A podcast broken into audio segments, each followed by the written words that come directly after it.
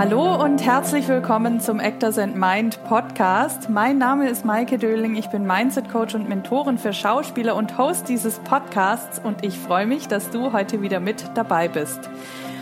In diesem Podcast erwarten dich inspirierende Gespräche mit Schauspielern, Coaches und anderen Experten. Und heute habe ich Schauspielcoach und Filmemacher Tim Garde zu Gast, mit dem ich unter anderem darüber gesprochen habe, was Orte mit uns machen, was Wohlfühlorte mit Rollenarbeit zu tun haben und inwiefern der Wohnsitz wichtig ist für einen Schauspieler. Ich wünsche dir viel Spaß und Inspiration mit dieser Folge.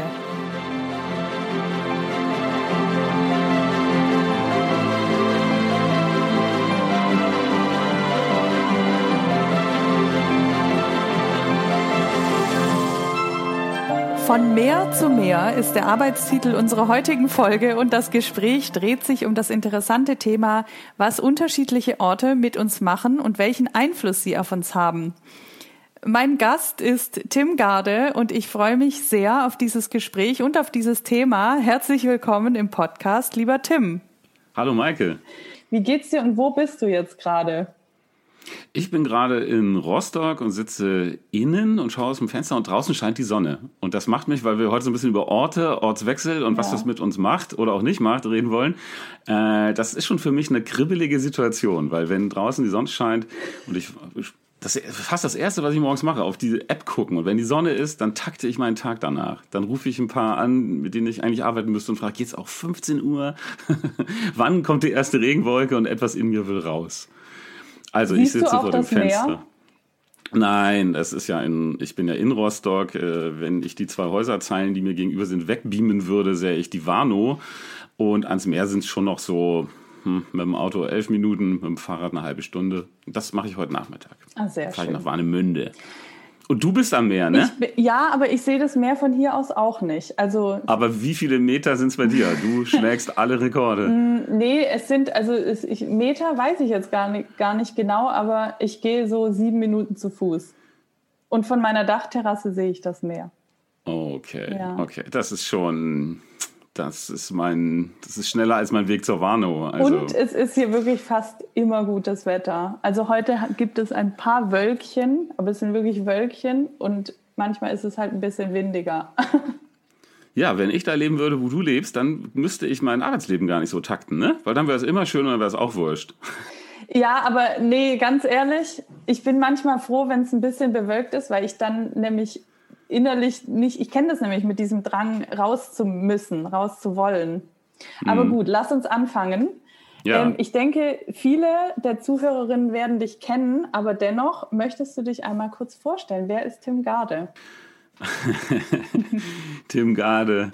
Offiziell äh, beruflich bin ich Schauspielcoach und Filmemacher. Es kostete mich allerdings ein bisschen Überwindung, dieses Filmemacher äh, genauso selbstbewusst ranzuhängen, wie den Coach vorne zu sagen. Und ich neige dazu, alle sieben Jahre habe ich festgestellt, ich schreibe Tagebuch, seit ich zwölf bin. Ich habe wirklich mal angeguckt, ungefähr alle sieben Jahre wechsle ich in meinem Leben irgendwie die Lieblingsbeschäftigung oder das, was ich dann auch zum, zum Geldverdienen mache. Und jetzt ist wieder so ein Zeitpunkt, die sieben Jahre sind um und ich bin da gerade sehr offen. Ja, und ansonsten bin ich ein äh, Familienvater, lebe in Rostock und meine Orte kann ich aber machen. Meine Orte waren ja. Bremen, 22 Jahre. Dann, was war denn die Station? Dann Hannover, Schauspielschule, dreieinhalb Jahre. Hatte ich sofort Asthma, war gar nicht gut. Eine Stadt, wo kein großer Fluss ist. Oder das Meer. Dann Mainz, war wieder super. Der Rhein, Rhein-Main. Strömen sogar ineinander. War ich, glaube ich, jeden Tag mit einem Freund mittags Rundgang gemacht oder Text gelernt. Da war ich noch Schauspieler.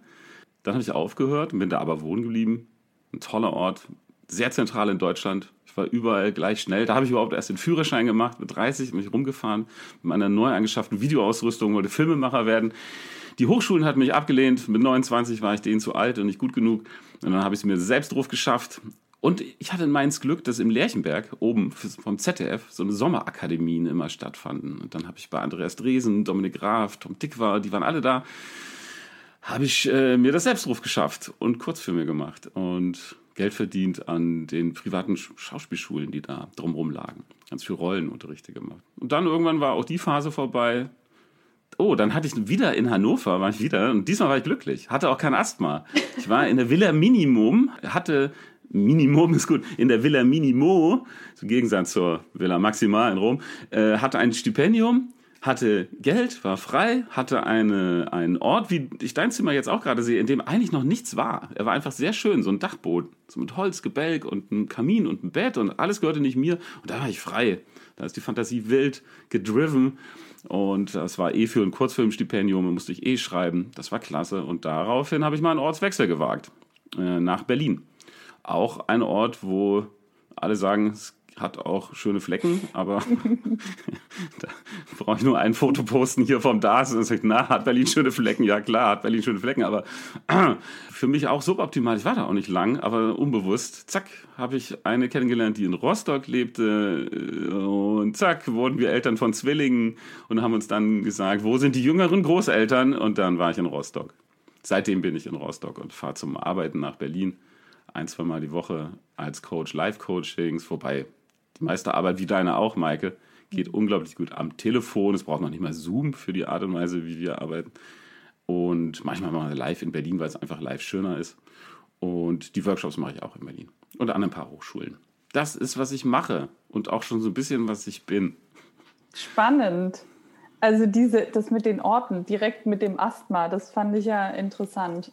Unfassbar, ja. Hatte aber mit der Schauspielschule, Maike, glaube ich, auch was zu tun. Ja? Also ja, etwas in mir darf man nicht in ein System sperren. Ganz seltsam.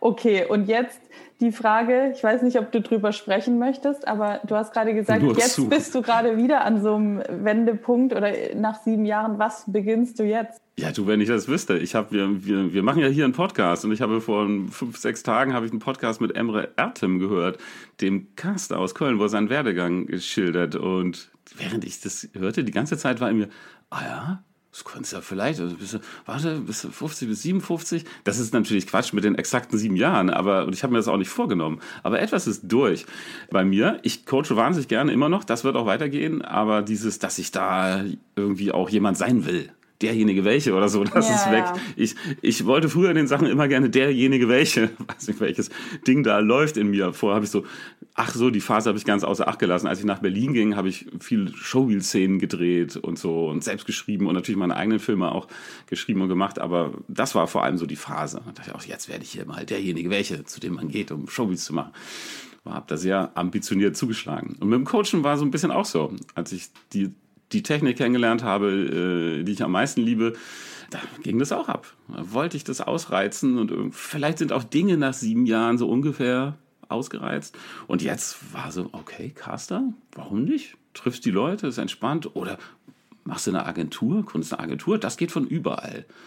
Und dann könnte ich wie du auf Fuerte. naja, äh, ich habe einen Freund in, in Mainz, mit dem ich diese Spaziergänge am Rhein immer gemacht habe. Und der hat gesagt, der ist, das ist ein Drehbuchautor, der, der hat mir gesagt, du, ich habe mir nie gefragt, was ich werden will. Ich habe gefragt, wie will ich leben? Und welcher Beruf oh, passt dazu? Oh, das ist so spannend. Aber kurz vorab, also Agentur kann ich dir eigentlich auch nicht raten, weil das ist auch ziemlich stressig. Du, das sind auch nur spinnerte Ideen und ich habe ja Freunde, die das machen und auch welche, die relativ spät angefangen haben mit, mit, mit Casting und so. Das ist noch nicht das Richtige. Ich schreibe auch gerade, ich bin so tausendsasserig und trotzdem gar nicht so umtriebig, wie immer alle glauben. Ich schreibe auch gerade einen Roman statt ein Drehbuch. Denke, hä, wirst du jetzt Romanautor? Hast du Lust auf die Buchbranche? Irgendwie habe ich auf eine andere Branche auch Bock. Also, Maike, frag mich nicht, frag mich in sieben Jahren mal wieder, was die sieben Jahre waren. Was war der Spruch nochmal von deinem Freund, was du gerade gesagt hast? Der hat gesagt, dass er sich nie gefragt hat, was er werden will, sondern wie er leben will und welcher Beruf passt dazu. Und dann hat er entschieden für seine Art, für was er so an Bedürfnissen gespürt hat, das klingt jetzt so mega psychologisch, das bin halt ich als Coach, aber so hat er es gar nicht gesagt. Aber ähm, hat er dann gesagt, nee, Drehbuchautor passt super, ich bin eh recht fantasiebegabt, dann kann ich selbstständig leben, mir die Zeit einteilen so, so hat er das gemacht. So also ich bin ja auch der Meinung, dass ich finde schon, dass man sich so Ziele setzen kann oder sagen kann, das möchte ich gerne werden oder ich möchte gerne Schauspieler werden oder was auch immer. Aber ich finde auch, dass man so einen gewissen Raum freilassen darf für Dinge, die sich entfalten, weil vieles finde ich, entfaltet sich auch einfach so. Ich habe vor 20 Jahren auch nicht gewusst, dass ich mal Coach werde. Ich auch nicht. Aber ich, ich glaube ja, also aus, dem, aus der Art und Weise, wie ich coache, kommt. Und da bin ich natürlich ein bisschen verblendet, weil ich da so sehr drin stecke. Ich habe ja eben gesagt, ich mag eigentlich keine Systeme oder man darf mich ins keins, in keins reinstecken. Aber da bin ich so affin. Und bei der Art und Weise, wie wir an Figuren rangehen, da unterstellen wir eigentlich immer den Lebensentscheidungen, die sie im Augenblick fällen, bewusste oder unbewusste Absicht und sagen, nee, unbewusst oder bewusst kommst du hier mit deinem Hauptbedürfnis näher. Mit dem mhm. Wunsch, ah, ich möchte das und das werden.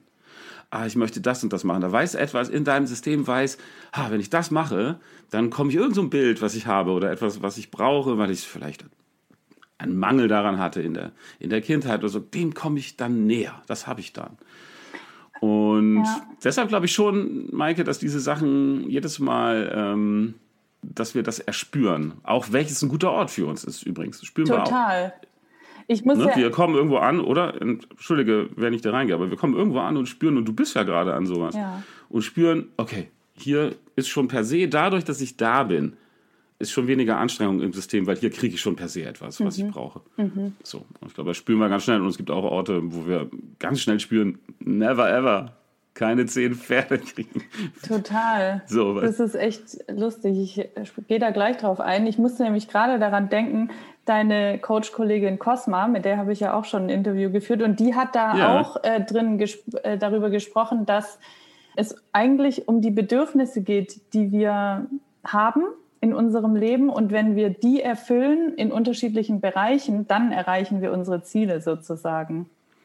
So gehen wir zumindest an fiktive Figuren ran und suchen das eine Ding, das sie ganz besonders antreibt, weil wir haben die Bedürfnisse ja alle. Mhm. Alle, selbst Scheidungskinder, irgendwas haben natürlich ein Bedürfnis nach Familie oder die Eltern stolz machen, bedingungslos geliebt werden, selbstbestimmt leben. So, so diese paar Schlagworte, davon suchen wir immer eins aus und geben das der Figur, weil dann sind wir auch sicher, dass jeder Zuschauer, jede Zuschauerin, die mitgehen, weil sie erstmal Ja dazu sagen, was diese Figur per se wichtig braucht und dann ordnen wir die anderen unter und sagen, jetzt wechsel nicht zu oft hier, schwenk nicht in so einer Serie um von bedingungsloser Liebe auf, ach, jetzt mache, wechsel ich mal zu Familie, dann, ist, dann hast du ein Schlupfloch, dann ist nicht wichtig, was du tust, dann ist es nicht zwingend. Nee, was ist das eine Ding, was dich antreibt und dem Versuch in jeder Szene näher zu kommen. Und im Leben ist die Unterstellung, dass es auch ein bisschen so ist, dass wir zwar alle Bedürfnisse haben, mhm. all, all diese Sachen, und noch ein paar mehr, die ich eben aufgezählt habe, aber ein, zwei davon laufen ganz vorne da wollen wir hin und die darfst du uns nicht wegnehmen. Und wenn du die angreifst, dann kriegen wir eine Jähzornattacke oder ergreifen die Flucht oder so. Also, ähm, so, was sind diese ein, zwei, die ganz vorne sind? Findest ja. du, man muss die rausfinden?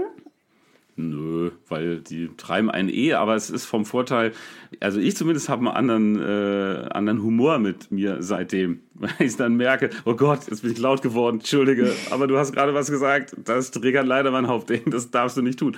Und das ist, das ist ein bisschen amüsanter als mal vor zehn Jahren in der Villa Minimo, so eine ähnliche Situation, wo, wo ich hilflos wurde wo ich auch danach dachte, was dreht denn hier in mir durch gerade? Und warum beende ich von fast null auf nichts eine, eine Beziehung, die mir eben ganz, ganz wichtig war? Was denn jetzt? Mhm.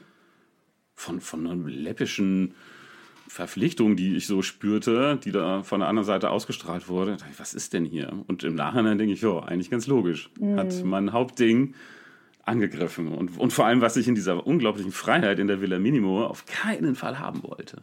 Nicht einen Hauch. Ja, aber wie gesagt, ach, das ist, das ist Psychologie und es ist ein bisschen Küchenpsychologie auch. So die Frage, ob das alles stimmt und ob das nicht alles auch veränderbar ist. Mhm. Und ich bin da etwas lockerer als die Frau, die es entwickelt hat, dieses Vorgehen für Figuren. Für Figuren ist aber toll, weil das das Handeln zwingend macht. Und es macht auch Spaß, rauszufinden, was die Figur antreibt. Und da gucken wir mal an, okay, wie hat sie denn bisher entschieden? Welchen Beruf übt sie aus? Und wir unterstellen mal, dass etwas in ihr glaubt, damit komme ich meinem Hauptbedürfnis näher. Mich beruhigt das übrigens total für SchauspielerInnen auch, weil wenn man nach dem Bedürfnis fragt und eine Antwort findet, wenn man das mal überprüft, was man bisher unbewusst entschieden hat, dann kann man auch einen anderen Beruf noch annehmen. Dann ist man wieder offener, weil ein Bedürfnis kann man auch anders befriedigen. Ja. Aber andererseits so eine Mischung aus liebe mich bedingungslos, egal welche Rolle ich spiele, du klatscht und dann äh, das kriegst du halt besonders gut mit Schauspielerei und auch dieses gesehen werden, bitte nie wieder übersehen werden. So, so, bitte seht mich, spot on oder bring mich in den Fernseher. Ich muss mich auswirken in dieser Welt. Ich muss Leute mit Gefühlen anstecken. So ein Bedeutungsding im weitesten Sinne, weil man sich einfach nicht unbedeutend fühlen will. Das befriedigt Schauspielerei auch enorm gut. Und da einen Ersatz zu finden, ist nicht so easy. Kommen wir einfach mal auf unser Thema direkt. Ich finde, darüber haben wir uns ja in den letzten Tagen schon so über Sprachnachrichten ausgetauscht, was Orte eigentlich mit uns machen. Jetzt hast du gerade auch schon gesagt, ich habe es gerade mitgeschrieben, du hast mit in Rostock, Hannover, Mainz, Berlin, Rostock gelebt. Bremen hat es angefangen. Ach so, Bremen, okay. 22 Jahre Bremen. Die reden fast genauso wie die Rostocker. Das ist ganz schön. Was haben diese unterschiedlichen Orte mit dir gemacht? Aha. Also ich habe ja schon gesagt, was Hannover mit mhm. mir gemacht hat. Ich glaube auch, dass Orte was mit einem machen. Es gibt ja Leute, die sagen, ich hatte früher mal so eine Liedzeile von Hermann von Feen. Äh, Lauf so weit du laufen kannst, es liegt nicht an der Gegend, es liegt an dir. Also so, äh, das nützt nichts, Ortswechsel bringt nichts, weil äh, du mhm. nimmst dich eh immer mit. Aber ja, das stimmt. An den meisten Orten habe ich mich mitgebracht. Und wie ich vorhin schon sagte, komm, das stimmt einfach nicht. Natürlich machen die Orte was mit dir. Und was haben die Orte mit mir gemacht? Bremen, na, das war auch schon immer ich, dass ich immer in die Weser bin. Guck mal, das ist schon wieder raus und ans Wasser. Das ist halt das Gegenteil, jetzt überpsychologisiere ich wahrscheinlich wieder von meiner Kindheit in einer zwar großen Altbauwohnung, aber irgendwie eingesperrt. Die anderen Kinder mhm. spielten auf der Straße oder in den Hintergärten und meine Eltern waren sehr ängstlich und ich ein Einzelkind und die haben mir eine gute Kindheit bereitet, aber ich war immer drin. Und jetzt mache ich quasi das Gegenteil. Ne? Ich gehe jetzt zack, raus, wie ich kann. Ich reiße auch immer alle Fenster auf in Räumen, wenn ich sie betrete. Das ist wirklich, da läuft ein Ding. Das meine ich mit, man kann es mit einem gewissen Selbsthumor nehmen und sagen, Leute, ich bin so alles schick, wer es mag, freut sich, wer nicht, hält Abstand. Hannover, hm, ich glaube, es war die Schauspielschule auch. Es war ein Einengungsding, so eine Taktung im Leben für Jahre. Hat mir wahnsinnig Spaß gemacht. Ich habe mir da auch die Freiheiten genommen, selbst zu inszenieren und frage mich nicht, aber ich hatte auch nicht diesen Ort, keinen vernünftigen Fluss die Ime und die Leine in Neujahr und der Maschsee. Was hat der Ort Mainz mit mir? Ah, da, Mainz war so ein Ort, da kam ich an zum Vorsprechen, verließ den Zug, ging durch die Altstadt und wusste, wow, hier kann ich bleiben. Tut mir gut. Also diese Altstadt mhm. fand ich toll. Und dann habe ich das Vorsprechen gemacht und siehe da, hat funktioniert. und dann war ich da und ich habe schon erklärt, auch aus so vernünftigen Gründen, warum noch so lang. Das Engagement war ja nur zweieinhalb Jahre. Aber das lag so schön zentral für das, was ich dann äh, wollte. Was hat der Ort mit mir gemacht? Viel Luft, viel draußen. Beim Karneval bin ich entflohen. Berlin habe ich übrigens acht Jahre lang, habe ich Leuten erzählt in Mainz, ah, zieh auch bald nach Berlin. einmal, drei Jahre bevor ich wirklich nach Berlin gezwungen bin, hatte ich meine winzige Mainzer Bude. Ich äh, kam mit wenig Raum klar, weil es hatte große Fenster in der Altstadt. Ich saß immer unten auf der Stufe, die Leute kamen vorbei, es war Fußgängerzone. Ich war ganz schnell am Rhein, ich brauchte keinen großen Raum. Solange da Licht war, war alles gut und ich schnell draußen sein konnte. Und dann habe ich diese Wohnung gekündigt, um mir einen Arschtritt zu geben, um nach Berlin endlich zu fahren. Weil in Berlin waren die Kreativen. Da waren die tollen Leute, die mir auch Spaß machten. Da war ich auch ganz oft. Ich bin hingefahren, ellenlang, diese fünf Stunden im, Twingo immer diese eine Stunde zu viel. Ey, zieh doch hin. Schon immer geahnt, dass mir zwei, drei Tage Berlin aufladen reicht. Und dann gehe ich gern wieder an einen Ort, der kleiner ist, wo ich mir auch ein bisschen langweile, dann bin ich kreativer. Weil ich will mich ja nicht langweilen, dann schreibe ich auch Sachen und mache auch was und gründe Vereine und so. Hatten wir da alles in Mainz. Da habe ich gekündigt und dann habe ich die wiedergenommen, die Wohnung. Einen Tag bevor der Nachmieter einzog. Der Nachmieter hat abgesagt und dann habe ich bei meinen Vermietern angerufen und gesagt, äh, ob, ob ich noch bleiben darf. Ich will nicht nach Berlin. Habe mich vor all den blamiert, denen ich schon das erzählt hatte. Alles schon alles wieder zurück und die Vermieter so, yo, aber mit Mieterhöhung. dann war ich wieder in Mainz.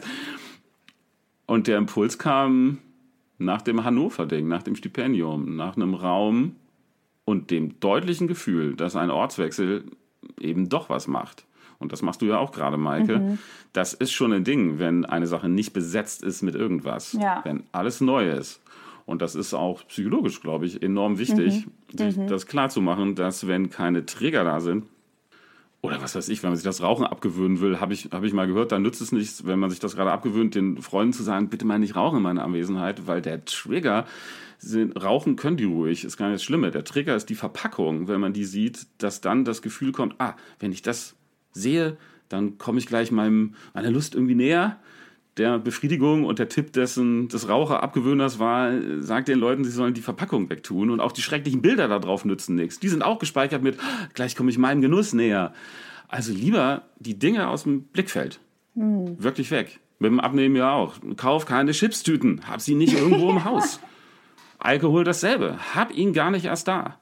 Und du hast so einen Wechsel auch gerade gemacht. Ja, also es ist irgendwie interessant, weil ich... Sag mal, Jetzt bist mal du dran. Also wie bist du dahin gekommen und was macht das mit dir? Nee, ich muss, also ich muss, glaube ich, mal ein bisschen weiter vorne anfangen, auch weil ich meine, ich habe ja auch in unterschiedlichsten Orten gelebt. Ich habe, also ich komme aus Stuttgart, ich habe in Hamburg lange gelebt, da habe ich die Schauspielschule besucht und noch studiert, danach Theater gespielt etc. Übrigens auf dem DARS haben war ich mal auf ähm, Sommertheater-Tour, Tournee.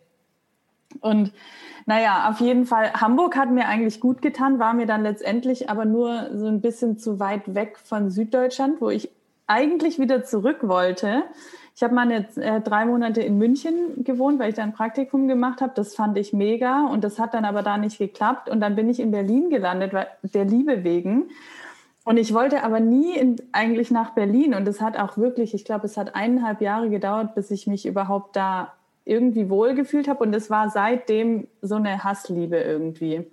Und als ich dann nicht mehr mit meinem Freund zusammen war, bin ich ja nur da geblieben wegen dem Job und ich habe ja, also wirklich, ich spreche, glaube ich, seit drei, vier Jahren davon, äh, irgendwann mal Berlin zu verlassen. Und jetzt erst nach drei, vier Jahren habe ich es getan. Und ich weiß nicht, was mich, also wir haben immer so Dinge, die uns dann doch irgendwie daran halten. Und bei mir war es, glaube ich, erst der Job dann war es, ja, aber irgendwie ist jetzt auch die Branche da und ich arbeite im Bereich Schauspiel, was aber auch nur so ein Gedanke wieder nur war, weil ich ja online arbeite, also zu 90 Prozent. Auch schon vor der, vor der Pandemie oder durch die Pandemie, dieses Online-Arbeiten? Ich habe mich durch die, ich habe mich ja erst in der Pandemie selbstständig gemacht. Ah, okay. okay. Das heißt, also davor war ich noch in meinem Job, klar, da war ich an Berlin gebunden. Mhm. Wobei ich da auch schon, da hatten wir ja noch so ein Münchner Büro aufgemacht, aber ähm, das hat dann auch nicht, ist ein anderes Thema, hat dann nicht so funktioniert. Und München war es dann für mich auch irgendwie nicht mehr. Und jetzt dieser Gedanke, also witzigerweise, dass ich jetzt am Meer lebe auf Fuerteventura, das ist erst dieses Jahr entstanden. Für mich war nur klar, ich muss jetzt mal weg aus Berlin. Aber ich konnte dir vor drei, vier Monaten nicht sagen, wo. auch in die Berge. Ne? Es gibt ja immer so diese Menschen, die sich einteilen äh, in Meer- oder Bergtyp. Und hättest du auch machen können oder nicht, nicht wirklich? Hätte ich machen können. Hm, weiß ich nicht. Also das wäre dann Süddeutschland gewesen, definitiv. Vielleicht auch das Allgäu oder so. Oder der Schwarzwald, wo du herkommst. Stuttgart, nee, nee, nee. Ne? Es hat sich für mich ja, nicht richtig angefühlt. Es war so ein ja. Bauchgefühl. Und ähm, dann war ich ja Anfang des Jahres im Urlaub oder was heißt Urlaub, halt einfach mal einen Monat weg mit einem Kumpel hier auf den Kanaren und da, ich wollte nicht mehr gehen. Ja. Und das Interessante ist, ich habe dann drüber nachgedacht, mich hat es schon, ich war auf Fuerteventura schon drei oder vier Mal und mich hat es auf diese Insel immer wieder hergezogen. Und irgendwie macht es jetzt auch auf alles, äh, alles auf einmal Sinn. Es hat sich dann auch so ergeben. Ich nach zwei Tagen zurück in Berlin dachte ich so, was mache ich hier eigentlich? Und habe den Flug wieder zurückgebucht. Ja. Und dann so nach und nach hat sich das alles entwickelt, dass ich dann auch meine Wohnung aufgegeben habe und so weiter. Und jetzt kommen wir zu dem Punkt, als ich hier jetzt dieses Mal wieder hier gelandet bin. Flugzeug ist für mich sowieso was Emotionales, aber ich bin da gelandet und ich musste, ich habe so geheult auf einmal, weil ich dieses Gefühl hatte von nach Hause ja. kommen. Also es war richtig krass und ich konnte gar nicht mehr aufhören zu heulen, weil ich so erleichtert war. Es war wie, als würde wirklich so eine Last von meinen Schultern fallen. Ich, ich habe noch im Bus geheult, bis hier, als ich in die Stadt reingefahren bin. Ich, das, es war echt, Ich heul gerade mit, weil äh, das Gefühl äh, kenne ich so derart. Ich, ich bin ja hier an der Ostsee. Und mein Lieblingsort ja. in Sommerferien früher, während Hannover und Mainz, war Cap Ferret in Westfrankreich am Atlantik, liegt gegenüber ja. dieser großen Sanddüne. Ja, und da war so eine Öko-Jugendherberge mhm. und man war draußen und kochte gemeinsam und ging ans Meer. So, das war jeder Sommer.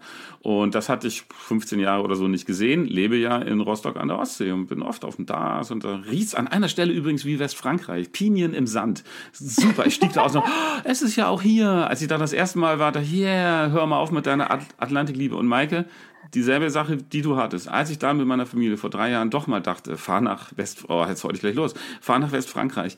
Und dann stand ich wieder auf dieser Düne, guckte runter und hab nur geheult. Und hab gedacht, die Ostsee ist ein fucking Ersatz.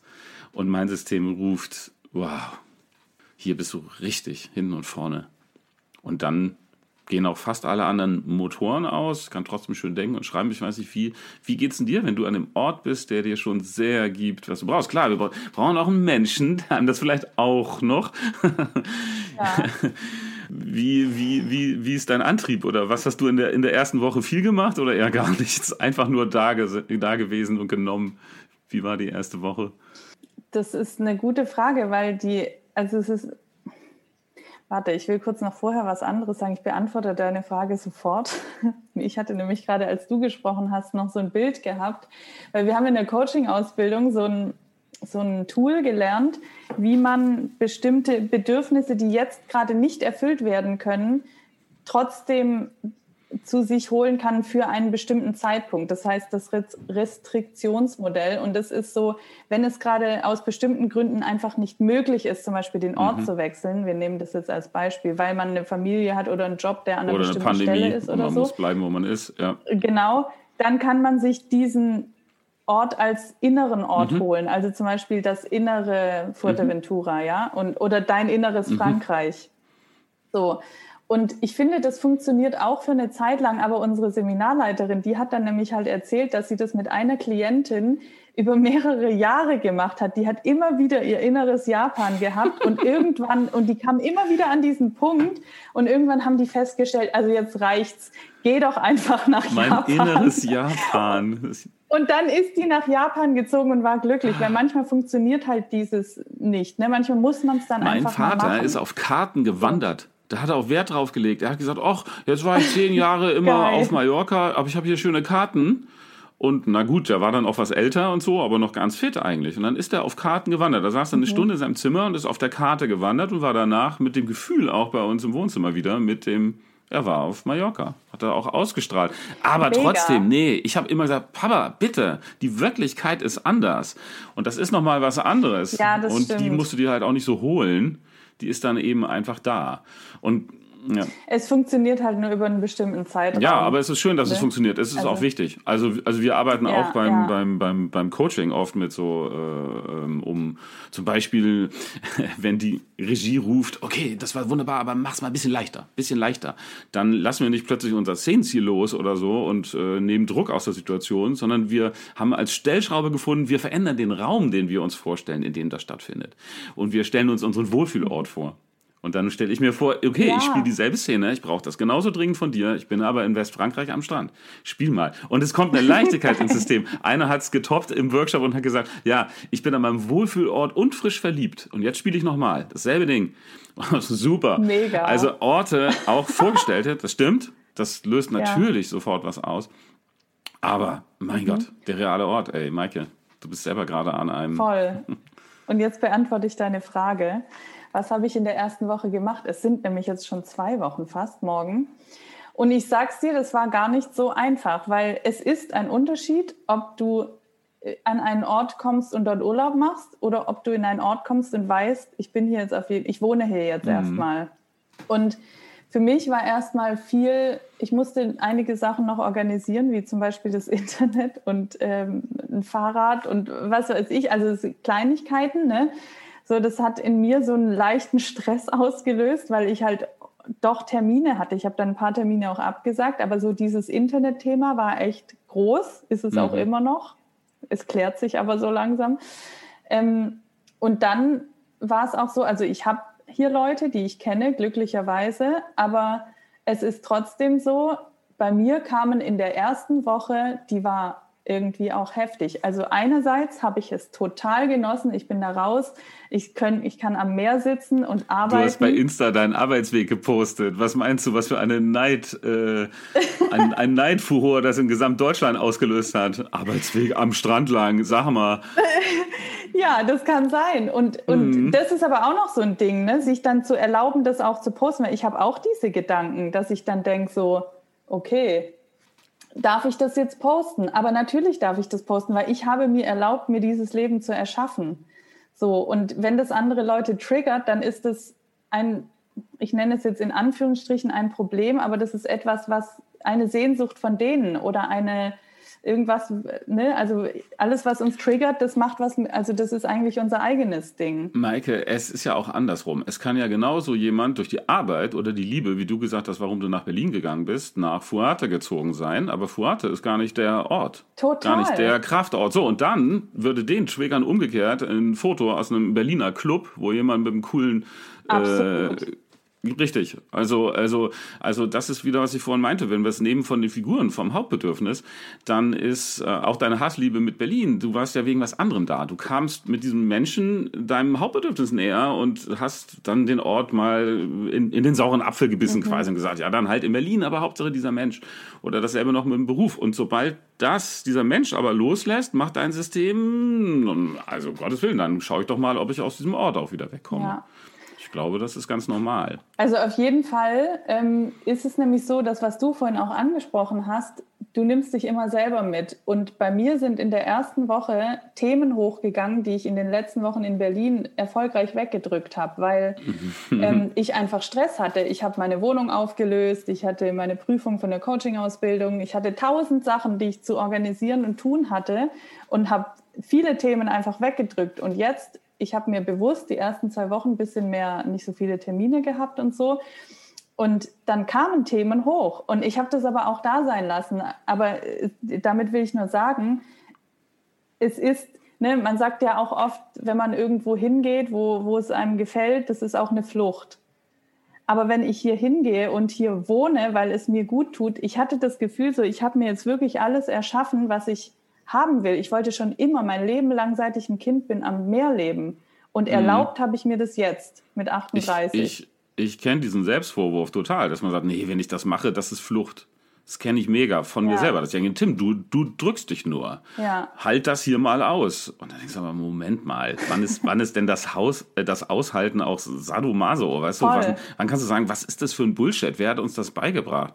Und dann denkt man immer, ja, aber alle wollen ans Meer, alle wollen an die Berge. Das ist Flucht. Äh, und ich sage, nee, warum wollen denn alle? Oh, das wollen übrigens gar nicht alle, sonst würden sie es ja tun du hast es gemacht. Das ist gar nicht so oft. Auch ich, als äh, meine erste Reaktion war ja auch, oh, das muss ich auch. Was Maike da gerade macht, das musst du doch auch. Moment, du bist elf Kilometer weg vom Meer. Du bist schon ziemlich nah dran. Du willst das mal, wenn du ganz ehrlich reinspürst, im Alter haben. Da kannst du dir das mega vorstellen und dann irgendwie eine Jugendherberge leiten oder so, irgendwie noch Jugend um dich rum und dann irgendwie nicht sterben wollen, weiter am Meer sein, das immer sagt, alles ist gut, alles ist gut und Jugend um dich rum und dann irgendwann fällst ins Grab oder so.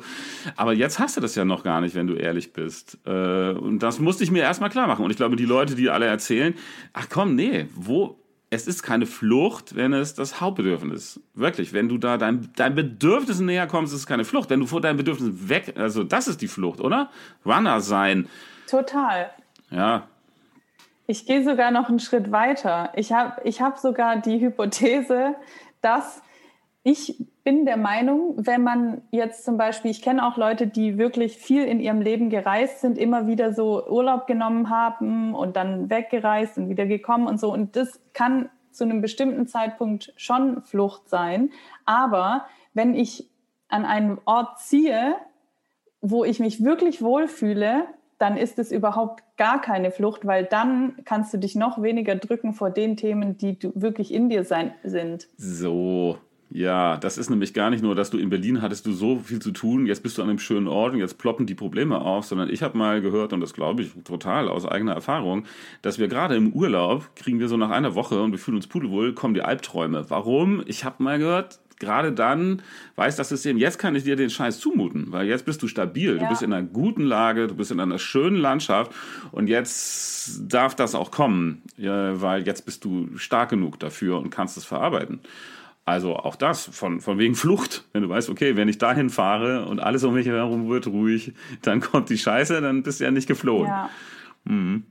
Ich habe das sogar früher bei Reisen, fällt mir ein, absichtlich gemacht. Ich, am Anfang habe ich Interrail noch mit jemandem einmal gemacht, glaube ich, bis alle schrien, nein, das musst du allein machen. Das ist die viel tollere Erfahrung. So, ja, aber nach drei, vier Tagen allein kommt der krasse Scheiß, ne? Und tatsächlich, im Tagebuch, es war, es war befreiend, mhm. äh, dieses Alleinding. Und irgendwann, klar, willst auch einen Menschen dann dazu haben. Zu diesem. Ich bin gespannt, wann du an dem Ort, wo du jetzt bist, wann du uns dazu zweit in die, in die Linse plienst und wen du dann gefunden hast, weil irgendwie, ne, wie, wann matchen Menschen miteinander? Sie müssten das ja auch wollen oder aushalten und nicht in den sauren Apfel beißen für dich. Ja, ich bleib jetzt mal auf Worte, weil die Maike ist da.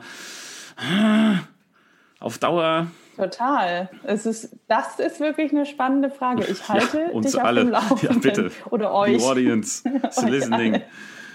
Ja, ähm, Warte, ich hatte gerade eine Frage. Du hast mir vor der, vor der Sendung, wollte ich gerade schon sagen, bevor wir hier angefangen haben aufzuzeichnen, gesagt, du hast ein interessantes Zitat. Jetzt möchte ich das hören. Ja, äh, warte, hier ist es. Benjamin von Stuttgart, äh, Stuttgart-Barre. Ich bin bisher gar nicht so Fan, ich habe Panikherz nicht gelesen, aber da hat jemand gepostet folgendes Zitat über den Unterschied zwischen Wald und Meer, seiner Meinung nach.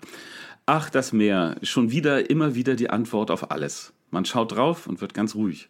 Wald dagegen nervt mit seinem ewigen Geraschel und Geschmatze. Die Waldgeräusche sagen, ich war, ich bin, ich werde, das an den Strand klatschende Meer, aber sagt immer nur, mir egal, mir egal, mir egal. Das Meer ist in der Natur eindeutig der Punk. Ich find's gut. so, yes, man. Ich erfinde übrigens nicht, dass das Meer sagt, ist egal, ist egal, sondern, sondern eher, ähm, lass es sein, stimmt auch nicht. Let, be, let it go. Nee, sei, sei, sei einfach da. Sei einfach da. Der Wald, das stimmt. Ich verstehe, was er meint. Der ich Wald auch. ist so ein bisschen so ein Ort, es wächst.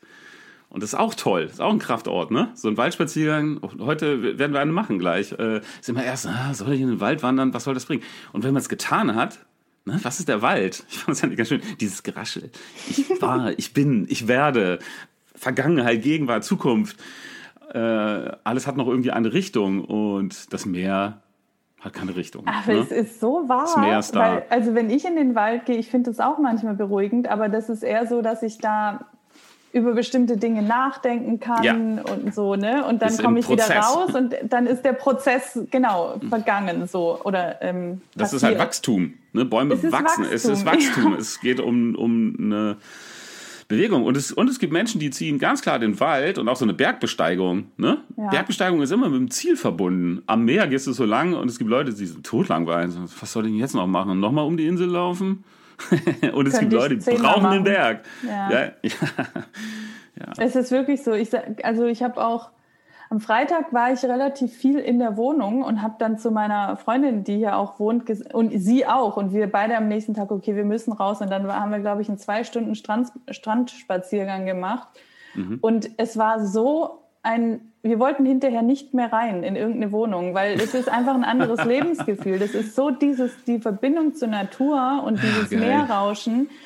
Und ich habe auch zum Beispiel gestern Nachmittag saß ich in so einem Café am Meer und habe ein Buch gelesen. Und ich glaube, ich konnte noch nie so lange ein Buch lesen am Stück, weil es mich mm. einfach, mich bringt das runter jedes Mal. Mm. Und es ist wirklich egal. Die Zeit ist egal. Das, also es ist irgendwie alles egal. Und was sind dann die Orte, wo du ja, wo, wo ist für dich das, was für mich von Mainz aus früher das mit, mit Berlin war, sich drei Tage dieses andere Leben holen? Also, also wir brauchen ja alle einen Ausgleich, so ist ja nicht. Also klar, wir haben ein Hauptbedürfnis, nach dem sollten wir bewusst oder unbewusst möglichst viel ausrichten, schaffen, damit sich das System erstmal per se wohlfühlt und vielleicht kann man das dann auch nochmal ändern, frag mich nicht. Aber wo ist denn für dich, jetzt bist du ja auch wirklich so, boah, das kostet dich einen Flug, ähm, wie, holst du dir die, die andere Seite, die wir auch brauchen? Einmal so eine, so eine Dosis, so eine Dosis Berlin. Das ist eine gute Frage. Ich meine, an dem Punkt bin ich ja noch gar nicht, dass ich das Gefühl habe, das brauche ich. Aber ich könnte mir schon vorstellen, dass ich sage, so einmal im Jahr eine Woche Berlin, ähm, Berlinale oder was auch immer. Aber ähm, was, also, was natürlich auch so ist, ich habe schon in meinem Kopf irgendwie, also mein, mein Traum, meine Vision ist es ja irgendwie, dass ich mal so ein Seminarhaus auf Fuerteventura habe, wo ich die Kreativen herhole. Ja, die das ja auch brauchen, andersrum, ne? Die sagen, oh, eine Woche Fuerte, wunderbar. Ja. Ich bin bei Maike, ich hole mir die Dosis und dann gehe ich wieder in das. Weil ganz ehrlich, ich, also ich war, als ich den Monat da mit meinem Kumpel auf den Kanaren war, der ist ja auch Schauspieler mhm. und mit dem hatten wir auch äh, viele Gespräche und er hat gemeint, er wahrscheinlich hätte er diese ganzen Erkenntnisse, die er in dem Monat, in der, in den drei Wochen mit mir hatte, nicht gehabt in drei Monaten in Deutschland. Mhm. Und das waren, natürlich war das, weil wir viel miteinander geredet haben, aber das war auch dieses mal raus aus dem, aus der normalen Umgebung. Das macht einfach was mit einem. Viele glauben, wenn, und ich auch, bin immer so ein Zwiespalt, wenn sie in diesem Zustand sind, in diesem Guten, an einem Kraftort, mit Leuten, die ihnen gut tun, dass dann der Motor ausgeht. Und dann haben sie eine gewisse Angst davor, sagen, ja, aber dann will ich ja vielleicht gar nichts mehr. Dann, was ist mit meinen großen, hehren Träumen? Was sagst du dazu? Nee, im Gegenteil. Also ich glaube nicht, weil bei ihm war es eher so und bei mir dann am Ende auch, dass ich das Gefühl hatte, so jetzt will ich was verändern. Und bei ihm ging es auch um, okay, diese und jene Schritte, die ich merke, die sind jetzt wirklich dran. Und dazu musste er zurück nach Berlin. Mhm. So, und das war richtig, also bei ihm kam die Energie wieder. Ähm, davor war es so, ja. Mhm weiß auch nicht so richtig, wie es weitergeht. Keine Lust mehr auf all das hier, aber irgendwie Stagnation und so weiter. Ach, ich glaube auch, es liegt in unseren Zellen, weil ich, ich sorge mich auch manchmal, wirklich. Dann ist die Sorge, was, wenn es dir zu gut mental mit dir geht, seelisch. Und das, ja, und dann, ganz ehrlich, das ist ach, aber auch ein Nein, das ist doch Blödsinn, ne? weil, weil etwas in uns, wir sind ja auch nur Lebewesen, ne? Zellen wollen sich vergrößern, sie wollen erweitern. Und, ja. und selbst wenn es nur ist, Maike, was du ja auch machst, du bist ja auch ein Coach, ich auch, wenn es dann ist, andere damit zu infizieren, anzustecken, ne? an anderen das auszugeben, irgendwie sind wir doch immer on, on Mission. Und das geht doch nicht Total. aus. Wir sind ständig in, in Entwicklung. Wir, wir werden uns auch immer unser ganzes Leben weiterentwickeln. Ja, aber es ist lustig, dass es diese Sorge dann kurz gibt. Ja, aber was ist, wenn alles gut ist? Total. Ja, oder, Total. oder auch so dieses sich einreden. Manchmal redet man sich auch Sachen schön und sagt, ja, ich bin jetzt hier und es ist nicht ganz mein Ort, aber herrje, das regt mich ja auch an. So wie ich vorhin sagte mit Mainz, ist auch ein bisschen langweilig, aber dadurch bin ich ja kreativ und so. Denkst ach, ich merke, noch, noch toller ist tatsächlich äh, zu schauen, dass man alle wichtigen Dinge. Was, was ist das denn für dich? Was ist noch wichtig? Äh, Ort, Beziehung, bei uns es Beruf, aber so eine Mission, also was, für was bin ich da? Also diese drei zu finden, oder? Ich würde auch sagen, der Ort, die Menschen, mit denen ich mich umgebe, sind mega wichtig. Und ähm, man sagt ja auch, du bist der Durchschnitt der fünf Menschen, mit denen du dich umgibst. Und das müssen nicht nur Menschen vor Ort sein, aber ich habe jetzt hier zum Glück eine echt inspirierende Freundin und so. Also ich habe hier Leute, die mich auch inspirieren. Aber ich habe auch viele, mit denen ich einfach online in Kontakt bin. Und das Dritte ist, ähm, also für mich ist es ganz extrem schon wichtig, dass das, was ich tue, mich erfüllt. Mhm. Und das das, was ich jetzt tue, das erfüllt mich wirklich. Also ich gehe aus dem Coaching raus und bin meistens mehr, habe mehr Energie als vorher. Das ist für mich auch immer ein sehr guter Maßstab. Ja. Das also ich glaube, das Dinge. überprüfe ich auch immer kurz nach, nach dem Coaching. Entschuldige, mhm. wenn ich, ja, ich da reingegangen nee. bin. Da mache ich, mache ich tatsächlich, das habe ich eine Zeit lang nicht gemacht und das tat mir nicht gut, sondern ich gucke jetzt immer danach, gar nicht nur hat derjenige, mit dem ich gearbeitet habe, mehr Energie, weil dafür werde ich bezahlt, das ist die ja. Hauptsache, und hat der die Lust. Ähm, aber ich prüfe so seit einem Jahr ungefähr auch, habe ich es auch. Und wenn mir zu oft vorkommt, dass ich es nicht habe, so wie unsere Kunden das übrigens auch tun, wenn die zu oft mit weniger Energie rauskommen aus dem Coaching, dann gehen die auch zu anderen Coaches. Und ich nehme mir mittlerweile auch raus, dann irgendwann zu sagen, ach, weißt du, das ist mir ja, meist ist das Wort anstrengend oder so, ne? Meist ist das ein Kampf und meist ist man danach leerer und nicht voller. Kämpfen ist ja toll, wenn danach beide höher kommen. Ja, ich nenne ja. mein Coaching ja auch eher ein Sparring immer, weil wir eigentlich uns ich bin ja auch hier so ein bisschen der ins Wort Faller, ich neige dazu, aber es kommt dann eher so hin, her, hin, her und am Ende High Five und dann ziehen wir beide wieder in unsere Welten und wenn das nicht stattfindet oder auf Dauer nicht, ja, nehme ich mir das auch raus zu sagen, ach komm, Finde ich total so wichtig. Gut. Also ich sage auch Menschen ab, wo ich denke, das passt nicht oder ich kann demjenigen vielleicht gar nicht so weiterhelfen. Mhm. manchmal struggles dann, das ist so ähnlich wie mit diesen Orten, dass du nach Berlin gezogen bist wegen der Liebe, dann nimmt man, dann beißt man in sauren Apfel mit dem Ort. Äh, das manchmal struggles dann bei mir, weil dann mag ich den Menschen, finde aber die Arbeit anstrengend oder so. Und ich so, ah, mhm. was machst du jetzt? Machst du es trotzdem, weil du magst diesen Menschen. Und ich habe aber auch gemerkt, nee, am tollsten ist es und für alle am besten, wenn einfach alles stimmt. Ja, das ja? ist auch so. Man mag die Arbeit, man mag den Menschen, beides. Mhm. Und das ist natürlich klasse. Total. Was sagst du denn dazu? Also, weil nochmal zum Thema Orte, ne? Weil ich, mhm. also ich kenne das von vielen, damals, als ich noch in der Agentur gearbeitet habe, aber ich habe mich auch jetzt in letzter Zeit öfter mal mit Leuten darüber unterhalten, wenn Schauspieler, viele meiner äh, Freunde sagen, Sie müssen aber in Deutschland bleiben, weil da sind ja die Jobs oder da ist meine Agentur. Oder mhm. dann gibt's welche, die, die sagen, okay, nee, vielleicht ziehe ich weg, aber dann sage ich das meiner Agentur nicht. Oder hier zum Beispiel mein Nachbar, der, mhm. ähm, also mein Nachbar aus Berlin. Outest du denn jetzt als? nee, und der, der ist auch, der ist zum Beispiel Model und der hat ja das auch nicht gesagt. Der gibt halt an, er ist buchbar ab Berlin und fliegt dann halt zurück, weil er sagt, das interessiert, es geht doch niemandem was an, wo ich wohne. Das habe ich von anderen, diesen Satz habe ich von vielen anderen mhm. Schauspielern auch schon gehört. So, was sagst du dazu? Also erstmal verstehe ich jetzt, warum du vorhin gesagt hast, dass du mir von Agenturerfahrungen erzählen kannst, weil ich wusste gar nicht, dass du mal eine Agentur hattest. Ähm, äh, dann ja, naja, der Wohnort spielt für Filmprojekte schon tatsächlich eine Rolle. Der steuerliche Wohnsitz ist halt wichtig. Mhm. Für viele, viele Filmprojekte, für Fernsehen nicht so sehr, aber für Filme muss das Geld an einem bestimmten Ort der Ländereffekt oder wie es dann heißt, ausgegeben werden.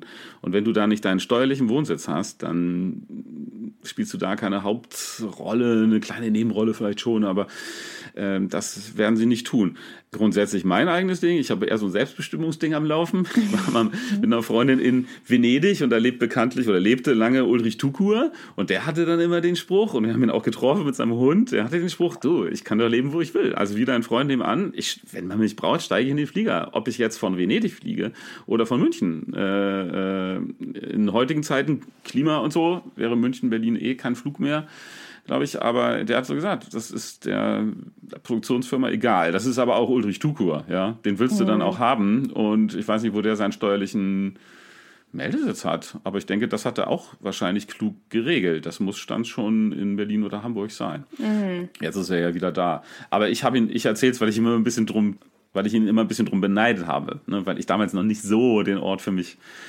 gefunden hatte. Und ich fand das toll. Also ich würde Schauspielern sagen, unbedingt, also es ist wie mit dem Äußeren, was Laura auch, glaube ich, erzählt hat in deinem Podcast. Da, ich stehe zu dir, so sehr du kannst. Sei, dann wirst du halt ein bisschen dicker, größer, weiter, weiter. Keine Ahnung, mach es. Dein Selbstbewusstsein wächst, du hast eine andere Ausstrahlung und die Leute wollen dich mehr. Ja. Und wenn du, wenn du dann in dort lebst und da Schauspieler bist und sagst, dann zahle ich den Flug halt, ich sag's halt keinem und wenn es dir dabei gut geht, dann ist das die richtige Entscheidung. Und innerhalb Deutschlands auch. Also klar ziehen die Leute tendenziell nach Berlin. Berlin, ganz klarer Vorteil, du hast mehr Castings, vor allem mehr Werbecastings. Du kannst wirklich die Woche dreimal zu drüber rennen oder jetzt äh, geht es per Zoom auch anders. Aber das ist ein Faktor, um den Ort zu wechseln. Aber und ich hoffe, dass durch grünes Drehen, also ähm, ähm, wie sagt man bei Gemüse, saisonal und regional, dass dadurch auch Wapo Bodensee demnächst bitte aus dem süddeutschen Raum besetzt wird. Und so mm. leid mir das tut. Oder dann die Berliner neulich in so einem äh, Talk sagt dann auch, aber ich bin in Berlin, was soll das jetzt? Ausgrenzung ist nein.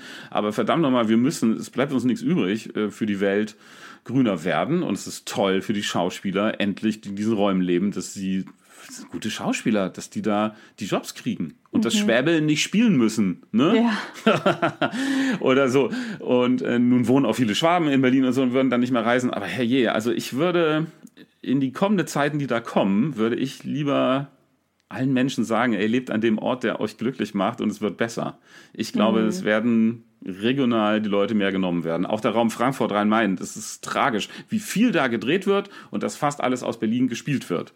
Noch mhm. Fernsehen. Ne? Mhm. Für Film, mhm. wie gesagt, gilt das nicht. Die müssen da ausgeben, wo du, wo du wohnst. Ähm, und das wird sich ändern. Und deshalb würde ich gerade optimistisch sein und sagen, ja, Wohnort in der Vita schwindelt mal nicht, außer ihr lebt so extrem wie dein Nachbar. Dann, herrje, such dir eine Briefkastenanschrift in, in Berlin, ne? Mach ein Fake. Also wenn man jetzt zum Beispiel in, in, weiß ich nicht, irgendwo in Deutschland und in Mallorca lebt, aber der steuerliche Wohnsitz halt erstmal in Deutschland bleibt. Ich bin ja auch noch in gut. Deutschland gemeldet. Das ist gut. Das ist gut, oder? Das ist gut. Und dann, dann zahl halt deinen Flug. Und bei den Wohnmöglichkeiten, die man auch angibt da bei der Vita, da, klar, da lass ein bisschen äh, lass ein bisschen protzen und zur Not, ja. wenn du da in Wahrheit nicht, nicht, nicht wirklich einen Freund hast, dann machst du halt schnell, wenn du den Job kriegst, ein Airbnb. Fake it till you make it, hattest du ja eine sehr schöne Folge auf, auf, auf, auf Clubhouse, war großer Fan. Dann, ja. ja. dann mach's halt, dann zahl's halt, dann sag's halt keinem. Aber also wirklich Mist ist und wirklich Ärger kannst du kriegen, ähm, wenn dein steuerlicher Wohnsitz mhm. nicht stimmt, was wichtig für einen Film ist. Ja, ich glaube auch. Also es kommt darauf an, wo man sich wohlfühlt. Aber ich finde auch, wenn, wenn jetzt zum Beispiel dieses Geheimnistuerei ein irgendwie einschränkt, dann finde ja. ich, sollte man das auch wieder nicht machen. Ist, ja, es ist wie mit dem Spielhalter oder so. Klar, kannst du ein bisschen ja. faken, und kannst, aber irgendwann fangen die Geheimnisse an, dich zu strapazieren. Das ist wie mhm. im Leben auch. Zu viele Geheimnisse ist für ein selbstbestimmtes Leben nicht empfehlenswert. Es wäre, man beißt in saure Äpfel und fake darum. Ja, total. Du, ich hatte einen Kollegen, der von Köln nach München gezogen ist, auch lange überlegt hat, ob sich dadurch für seine Filmdreharbeiten jetzt viel ändert. Anderer steuerlicher Wohnsitz. Nee. Aber auch gesagt, komm, München wird auch so viel gedreht, Köln kein Ding. Ist eher sogar noch mehr. In Hamburg ist ganz angenehm, ne? Hauptwohnsitz, dann wirst du immer durch die üblichen fünf, sechs Serien, die in Hamburg gedreht werden, im Jahresturnus so einmal durchgeschleust. Dann musst du wieder zwei Jahre warten, damit die Zuschauer nicht verwirrt sind, dass du schon wieder da bist. so. Ich habe auch einen Freund, der von Hamburg nach äh, München gezogen ist. Und das, der hat, glaube ich, auch erstmal ein bisschen gezögert, aber der ist dann dahin gezogen. Ist jetzt auch schon ein paar Jahre her. Aber dem, geht's, dem, dem ging es dann in München einfach so, so viel besser, mental und auch körperlich und alles, mhm. ähm, dass er da auf einmal halt auch wieder viel mehr aufgeblüht ist in seiner Kreativität viel mehr gedreht hat, also auch ja. von sich aus mehr Projekte gedreht hat, sein Demoband wieder auf Vordermann gebracht hat, eine Agentur gefunden hat, etc. Einfach weil er wieder in seiner Kraft war. Das ist schon, das ist das, was Orte mit einem machen. Ja, und wenn der war auch mal am richtigen Ort für sich und Hamburg war ja. okay, okay, aber vielleicht nie so pff, wie. Ach so, habe ich Hamburg gesagt, Berlin war es. Bepowert hat. Ach so, ja, ja. Okay, und so, so ähnlich erlebe ich es bei Schauspielern auch wie ein Ortswechsel, ist auch ein, ist auch ein Agenturwechsel auch das hat sowas ähnliches. Ah, da bin ich bei jemandem. Ja, ich bin nochmal frei. Ich werde nochmal neu gesehen. Das ist wie, was ich vorhin von der Villa Minimo erzählt hatte, die wirklich nur eine, eine Dachkammer ist, ja. Äh, dass wieder einer frei auf einen raufguckt. Mhm. Dass man nochmal einen Refresh macht mit seiner Lebenserfahrung, die man hat, klar. Und da habe ich auch schon oft erlebt, dass so ein Agenturwechsel, wo man denkt, ja, musst du das machen? Das ist doch Makulatur, kannst doch genau bei deiner auch bleiben. Alle sind immer unzufrieden mit ihren Agenturen, bleib doch. Ich sage, nee, manchmal ist das toll. Da ist noch mal jemand frisch verliebt in dich, der die neue Agentin, die will dich ja auch, also wird sie auch was tun. Das ist auch so ein Ortswechsel. Hm. Ist es auch. Und ich, also mhm. da habe ich auch noch eine Story dazu von einem meiner Kumpels, der auch gesagt hat, so, er ist seit zwölf Jahren in der Agentur, die hat ihn auch aufgebaut, die hat ihm wirklich viele Jobs verschafft, er hat wirklich gut gedreht und jetzt seit einer Weile in Stagnation. Und der hat halt auch rausgefunden, so, er muss jetzt der nächste Schritt ist eine neue Agentur, weil die Agentin halt auch nicht mehr wirklich viel tut, so für ihn. Und er auch das Gefühl hat, die hat eigentlich gerade gar keinen Bock mehr, etc. Und mhm. dann kamen auch da so Gedanken, so ja, aber die hat so viel für mich getan. Und dieses Loyalitätsding, wo ich gesagt habe, lebst du ihr Leben oder lebst du dein Leben? Also wenn für dich der nächste ja. Schritt dran ist, dann ist der nächste Schritt dran. Und dann musst du dich mal trennen von einer und ähm, das aufs nächste Level gehen sozusagen, weil definitiv, ich kenne es ja auch gut. Ich hatte keine Schauspielagentur. Also ich habe bei ah, einer People-Agentur gearbeitet im Casting. Aber selbst mhm. da war es so, wenn neue Leute kamen oder Leute kamen, die dann, wo wir das die komplette Setcard alles neu gemacht haben, du kriegst noch mal einen anderen Blick drauf und du, du schaust dir die Leute noch mal anders an. Du, das ist ja mit Orten auch so. Mir fällt gerade ein, in Mainz hat mich immer gehalten, aber hier ist doch gut. Und es liegt doch in der Mitte. Also es war aber meine Agentur ist doch okay. Es ist doch, ich muss doch nicht wechseln. Und es war doch immer gut. Ähm, und ja, trotzdem, es ist Wachstum, ne? was ja. der Mensch eben auch macht. Und manchmal passt ein Ort, so gut er immer tat, nicht mehr so gut dazu wie ein anderer. Und dann ja, dann Total. darf man, glaube ich, wirklich nicht zu lange denken, aber hier war doch immer gut. Zu einer bestimmten Zeit, in einer bestimmten mm. Lebensphase, ja. Und irgendwie kommt so ein Step. Oh, ich habe noch eine Geschichte von Andreas Dresen im Workshop, der hat damals erzählt, seinen ersten Film, den er nicht mit seinem Stammkameramann gemacht hat. Ja. Und der waren, die waren ein super Team. Die haben sechs, sieben Filme ganz toll miteinander gemacht hat er den gewechselt, den Kameramann, und beide waren einverstanden. Nicht, weil never change a winning team, sagt mhm. man ja mhm. eigentlich. Mhm. er hat gesagt, nee, nee, nee, wir verstehen uns prächtig. Wir brauchen beide mal einfach einen frischen, neuen Blick. Das ist alles. Und die haben auch ein paar Jahre später wieder miteinander gearbeitet. Mhm. Aber manchmal ist auch dieses, das ist so ähnlich wie ein Ortswechsel. Das ist ja auch, wenn man durch die eigene Stadt geht, mit jemandem anderes, der die Stadt noch nicht kennt, ja. sieht, sieht man sie wieder neu. Stimmt. Man sieht so Sachen, die man vorher nicht gesehen hat. Hä? What the fuck? Oder bei, bei Filmen ist auch so, wenn ich meine Filme Test schaue, dann schaue ich immer plötzlich mit den Augen dessen, der neben mir sitzt und sehe den Film völlig anders mhm. und weiß sein Feedback mhm. schon, bevor er es überhaupt sagt. Denk, oh Gott, ich habe den Film gerade mit deinen Augen gesehen. und ähm, also, oh, wir reagieren so toll auf Wechsel. Also ich glaube, das ist eine Ausrede es ist halt einfach auch oft so dieses alte Bequeme, ne? Und es fordert halt auch mal wieder dann ein Risiko einzugehen oder nicht zu wissen, wie es äh, funktioniert oder ja, einfach diesen neuen Blick zu haben. Und das ist halt auch raus aus der Komfortzone so ein bisschen, ne? Das ist halt immer Ja, nee, uns, uns wurde doch auch beigebracht, Maike, wirklich, halt das mal aus, geh da mal durch. Du musst auf Dinge aus, sonst bist du ein Runner, sonst bist du auf ja. der Flucht, was wir vorhin hatten. Und dann, wer, wer hat uns das beigebracht? Hm. Warum ist das mit so viel Scham verbunden und mit so viel, ich springe über die Mega-Schatten, wenn ich in den Ort wechsle? Man kann ja immer auch zurück. Wenn es scheiße ist, kann man wieder zurück. Ja. Sorry. Geht schon, Maike. Wollen wir mal sehen, was. Aber dann gehst du wahrscheinlich nicht nach Berlin. Außer nee. du verliebst dich wieder oder hast da die mega Arbeit. Dann stellst du es wieder unter. Aber ich könnte mir gut denken, dass ja. du dann. Welcher, welcher Ort wäre es denn für dich? Wo war denn in, in Deutschland dein System so, dass du mal aus dem Zug gestiegen bist und dachtest, ha, gebt mir hier einen Job oder gebt mir hier eine Liebe und ich bleibe da? Wenn überhaupt, dann war es München. Ja. Okay. Aber ich glaube, jetzt wäre es dann auch eher ein bisschen außerhalb. Also irgendwie habe ich gerade nicht mehr so Lust auf wirklich Großstadt. Ich weiß an den See. Nicht. Ja, an den See. München. Also Wasser macht irgendwas mit mir. Ach du, das geht ja wirklich allen ja. so. Und dann sagen, und das machen ja auch in, in Berlin ist nicht umsonst so. Mein Lieblingsort war natürlich in Berlin immer sofort das, äh, der Bereich ums, wie heißt es, das, das Badeschiff. Badeschiff. Ach so, ähm, so ah, ja. Park da. Richtig, ja. richtig. Man, man schafft sich seine, seine Oase. Die, auch die Berliner, natürlich gehen die ans Wasser, aber irgendwie sind sie eben auch gerne in Berlin, weil in Berlin, ne, bedingungslose Liebe, selbstbestimmtes Leben, das geht da noch auf eine Art, da beißt er halt auch in den sauren ja. Apfel in einer relativ, oh, jetzt mal mehr Feinde, hässlichen Stadt zu leben. sie ermöglicht eben auch viel. Ich habe wir sind jetzt nämlich schon bei fast einer Stunde. Ich habe noch zwei Abschlussfragen an dich. Ja, nur zu. Du hast mir vor kurzem mal, wir haben ja vor, vor ein paar Tagen so ein paar Sprachnachrichten ausgetauscht. Da hast du einmal gesagt, du bist gerade so völlig zufrieden mit dir und deinem Leben. Wie bist du da hingekommen?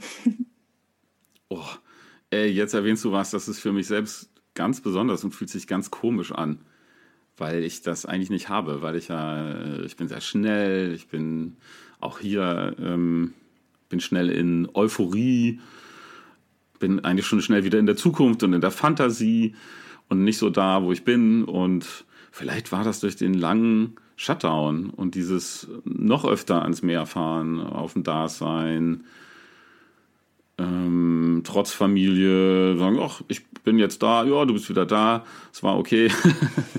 so kann ich, nee, kann ich nicht sagen, dass du fragst das gerade mit so einem Ton, als hätte Tim irgendeine Art von Erleuchtung. Es fühlt sich auch für mich eigenartig an, Maike. Wirklich, wirklich eigenartig.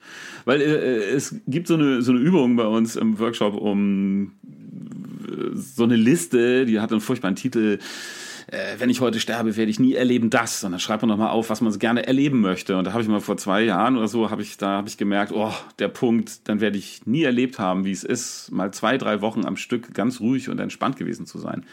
Da hätte ich fast geweint, als ich einen Satz hingeschrieben habe und dachte, boah, ist das wichtig. Mhm.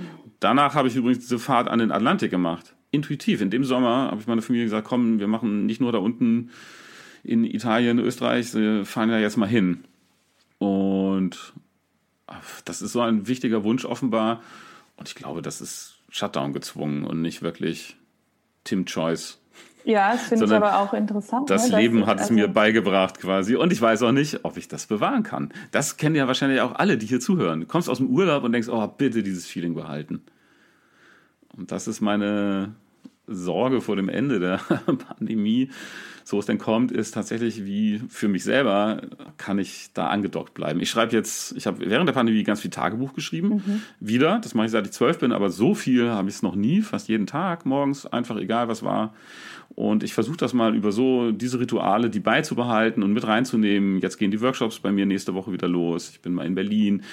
Einfach mal beibehalten und mal gucken, ob der Ort noch diese Kraft hat und das Umfeld und die Sommerberlinale und Jubeltrubel, ob inwiefern ich mir da ehrlich bleiben kann, treu bleiben kann.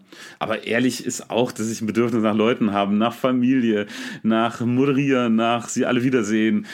Das ist genauso ehrlich. Ach, mal schauen. Ich bin gespannt. Ja. Und dann haben wir auch darüber gesprochen. Du hast gesagt, du hättest gerne mal im Alter irgendwann ein kleines Hotel oder korrigiere mich, Jugendherberge, oder eine Jugendherberge, Herberge, ja, irgendwie einen coolen Ort, wo die Leute frei sind, rumkommen, nach zwei Wochen wieder weg sind. Und ich bin der alte Herbergsleiter, der oben so immer den Empfang zwei Stunden am Tag macht, dann ist er wieder weg. Abends kommt er manchmal ans Feuer dazu und alle sagen, ah, das ist der Alte, dem es gehört. Hey! Und weil ich alt bin, äh, sind alle auch cool. liegen, liegen, liegen keine blöden Vibes in der Luft. Ich gehe dann wieder irgendwann schlafen und so, so stelle ich mir das vor, ja. Maike? Und stell dir vor, du wohnst jetzt an diesem Ort und hast da, da kommen immer wieder Leute und da kommen auch immer mal wieder Schauspieler vorbei und so weiter. Und du bist in, in, im hohen Meine Alter. alten Kumpels kommen auch, ja. Was ist die eine Sache, die du den Schauspielern mitgeben würdest? Die eine den Schauspielern, Weisheit. die da vorbeikommen? Ja. Die dann auch schon 85 sind oder nee, die nee, erst die noch so in, mitten in ihrer Karriere stecken oder am Anfang? Okay. Ach, ich glaube, wenn sie an den Ort kommen und da ein paar Tage sind und dann ziehen sie wieder weiter, dann haben sie es schon alles, alles ganz richtig gemacht. äh, weiß ich nicht. Erstens ist es in einer fernen Zukunft und die Schauspiellagen werden sich anders verändern. Ich kann das nicht sagen. Ich, ich glaube, ich würde weiter dabei bleiben, dass immer mal wieder äh, die, die Bedürfnisse zu überprüfen, die mhm. dahinter stecken, dass man gerade macht, was man macht. Also was einen antreibt. Und da zu schauen, ähm, was die Schauspielerei eigentlich ist und was sie befriedigt total und in Zeiten, wo es nicht so läuft oder keine Rollen kommen, zu sagen, was habe ich noch, was das auch befriedigt. Also nicht dieses, ja, ich muss noch was anderes mir bauen und dann muss ich auf den Berg steigen äh, und das ist aber auch nicht, sondern was ist wirklich das, was, was bringt dich demselben Ding vielleicht sogar näher? Und nicht, was balanciert mein Leben aus, sondern, ach komm, ich kann doch auch in meiner Freizeit meinem Hauptbedürfnis näher kommen. Mhm. Ich kenne gerade ein, zwei Leute, die in der Pandemie, weil sie waren nicht mehr zu sehen, aber das ist halt ein wichtiges Ding. Ich will da sein, ich will mich auswirken in dieser Welt. Dann machen die zum Beispiel einen Podcast. Und den spreaden sie wie die Irren. ich meine jetzt nicht dich, Maike, aber ich meine so ein paar SpielerInnen, die, die dann wieder was gemacht haben, damit sie wieder gesehen und gehört werden, Feedback kriegen, in Resonanz sich fühlen mit der mhm. Welt. Selbstwirksamkeit, so klar.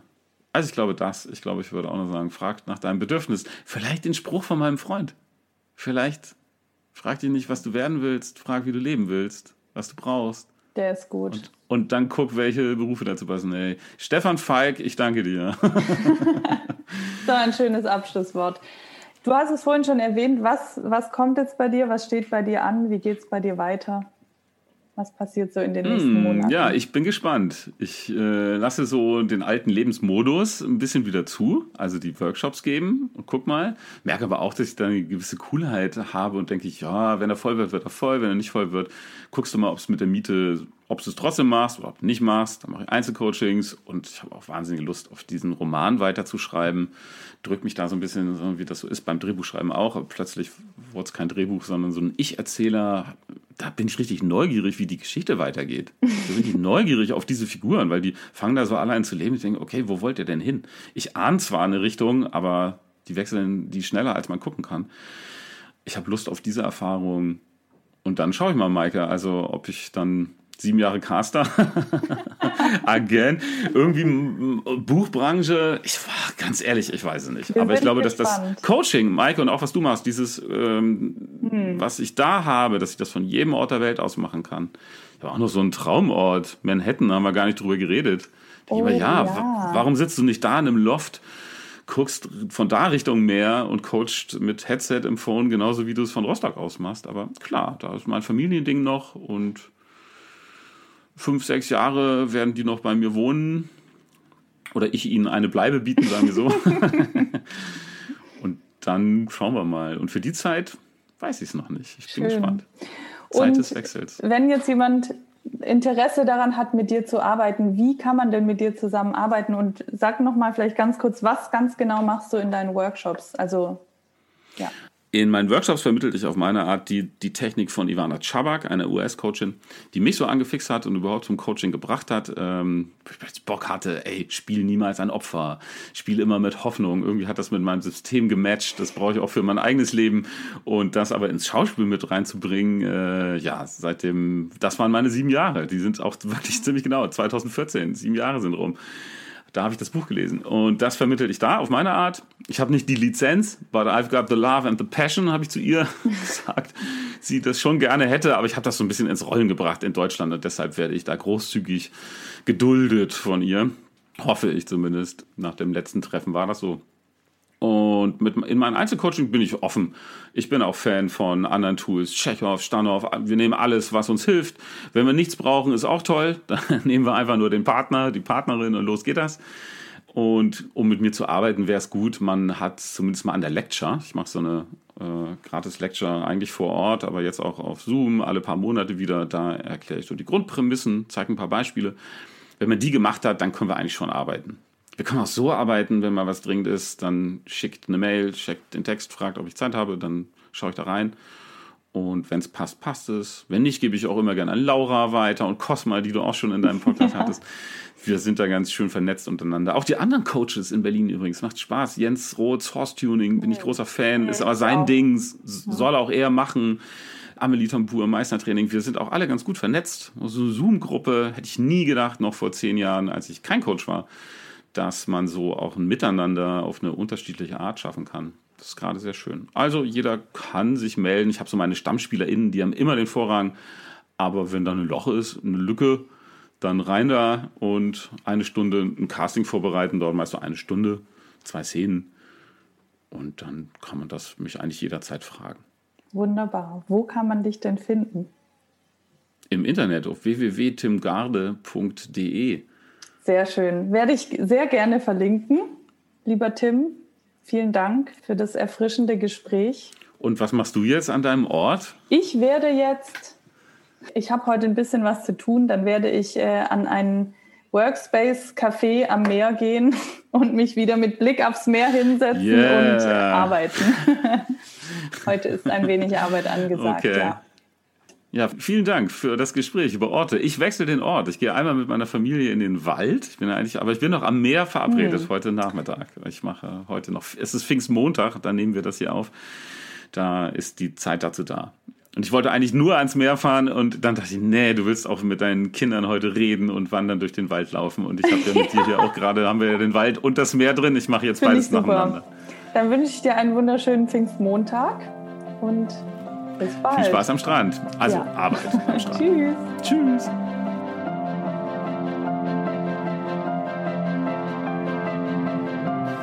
Ich hoffe sehr, wir konnten dich mit dieser Episode inspirieren und du konntest etwas für dich und deinen Weg mitnehmen. Wenn du uns dein Feedback zu der Folge oder was sie mit dir gemacht hat geben magst, dann freuen wir uns sehr, wenn du uns bei Instagram unter dem Post zur heutigen Folge oder auch per Direct Message eine Nachricht hinterlässt. Alle Links und Accounts zu Tim und zu mir findest du in den Show Notes. Sehr gerne darfst du mir auch eine positive Rezension bei iTunes hinterlassen, den Podcast abonnieren und natürlich weiterempfehlen. Damit hilfst du mir, noch mehr Menschen zu erreichen und auf ihrem Weg zu unterstützen. Ich danke dir von ganzem Herzen fürs Zuhören. Ich wünsche dir einen wunderschönen Tag oder Abend und ich freue mich, wenn du auch bei der nächsten Folge wieder mit dabei bist. Alles Liebe, deine Maike.